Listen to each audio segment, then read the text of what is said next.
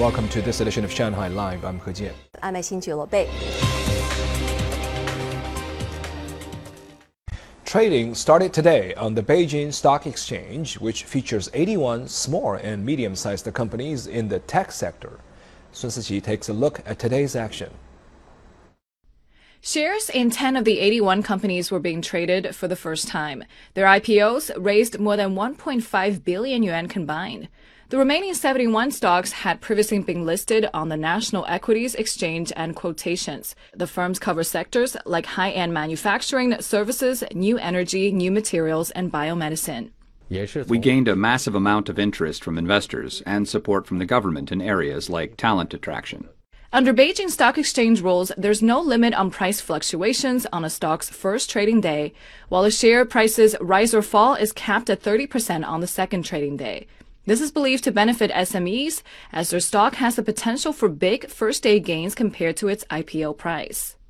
In Shanghai, retail investors crowded a brokerage about 30 minutes before the market opened. A handful had made 20,000 yuan minutes after trading began. I haven't seen a surge like this in years. I'd like to invest 1 million yuan in the new stocks. The 10 stocks debuting were the story of the day as all 10 rallied. Shortly after opening, shares of all 10 had soared more than 100%, with Tongxin Transmission surging close to 600% at a point. It closed the day up 494%. Sun Siqi Live. 200,000 residents in Haiyang City, Shandong Province, are receiving heat from a nuclear power plant. It is the country's first commercial nuclear power project and makes Haiyang the first city to have carbon free heating. Once again, Zhang Hong has a story. It's now one yuan cheaper per square meter to heat an apartment. It keeps the temperature in my home more constant than before, and it's also cheaper.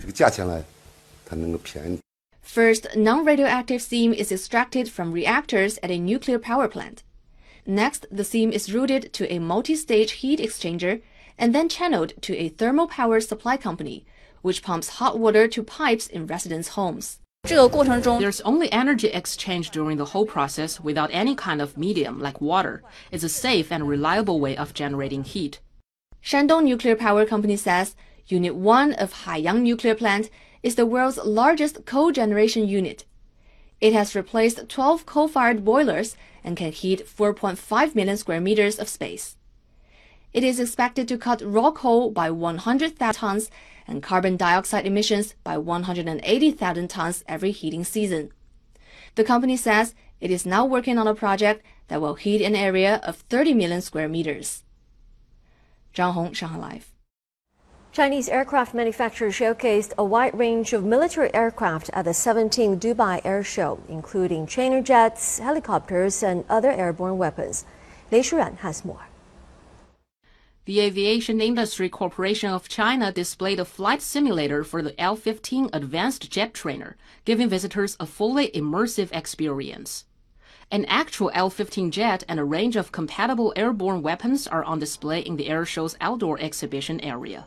It is equipped with a very advanced radar as well as fire control and weapon control systems. It can carry up to three tons of air to sea and air to ground ordnance and can execute a variety of air to ground attack operations. We are in the lead in terms of overall performance compared with similar advanced trainers abroad, and we are pretty far advanced in some particular systems.